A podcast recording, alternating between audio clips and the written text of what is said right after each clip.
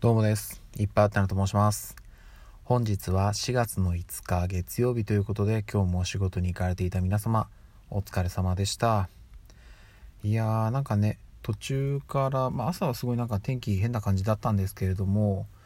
ちょっとずつこう回復してって今はもうだいぶいい天気ですね。私の今、えっと、電車降りて歩いてたんですけど結構星空も綺麗に見えていい感じでしたね。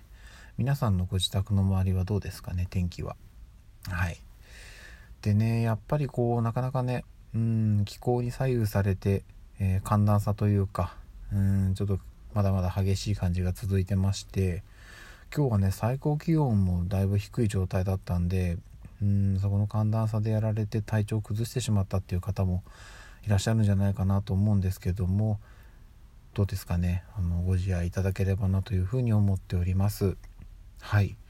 そしてですねえっ、とちょっとうん思い出話ってわけでもないんですけどまあ私のことを一つ紹介というかお話しさせていただくとあえっとちなみにですねえっと相変わらず花粉の影響で喉がやられておりまして時々こう喋りづらくなるんですよ。うんで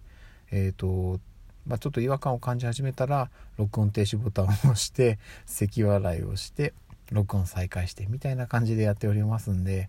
はい、なんとかかんとか頑張っておりますのでそこも含めてお付き合いくださいと。はいちょっと脱線しましたけれどもあの皆さんって人見知りってしますかっていう話なんですけどまあねあの性格というかうーんとなかなかこう人とねお付き合いしていく上で特にね初対面の人といきなり打ち解けてお話できるっていう人もいればなかなかこう自分から話し出せないっていう方もいらっしゃると思うんですよ。うん、で、えー私がどっちかっていうと人見知りをする方なんですね。うん、ただ、えー、とおそらく私の周りにいる方で私を見た時に人見知りをする方だって言って結構ね驚く方が多いと思います。あそうなんですか。へえ意外みたいな感じ。そう見えないのにみたいな感じで思われる方多分多いと思います。あのこれがね厄介であの私頑張っちゃうんですよ。あのなんかねそうなんか場の空気壊したくないっ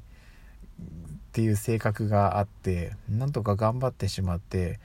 本当はねものすごい苦手なんですけどあのもうね意を決していって「えいや」って言ってしまえちゃう性格の方が勝ってるんで結果的にあんまり人見知りを発動せずに生きてこれてます。ただねあの自分のその精神面とか気持ちの負荷はすごいですけどね。うんなんですけどまあなんとか頑張れていたりします。はい。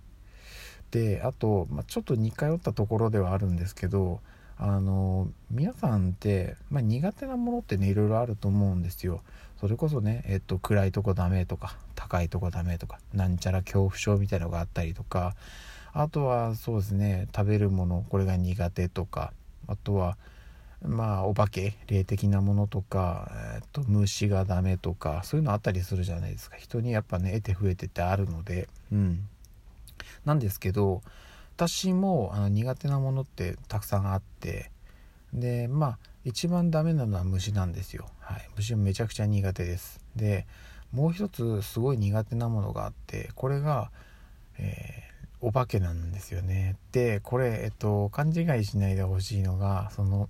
怖い話がダメとかそれこそ心霊写真心霊映像とかが苦手とかそういうことではなくてえっ、と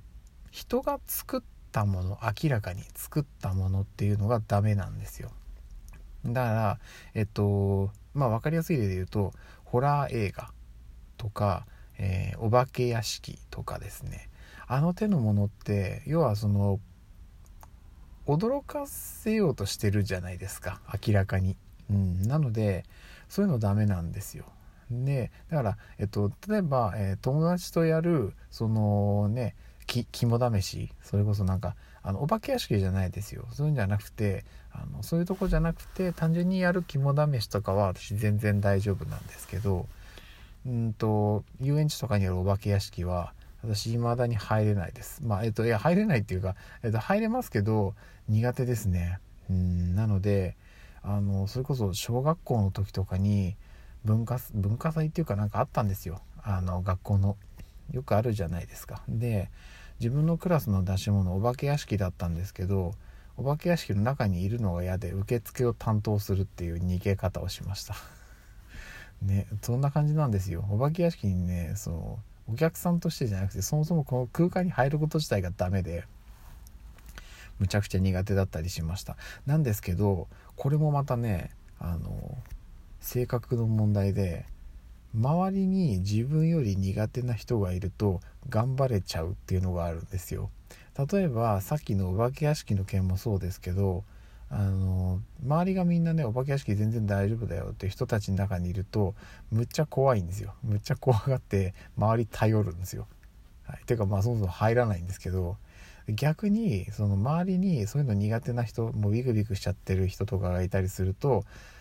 頑張れちゃうんですよね。えー、大丈夫大丈夫。俺がいるからみたいな感じになれちゃうんですよ。で同じようなのがあってその虫もそうなんですけど虫はねあのちょっと、えー、小さい頃にトラウマがあって、うん、まあちょっとそのその後ね虫が一切ダメになってしまうっていうまあ大きな一つの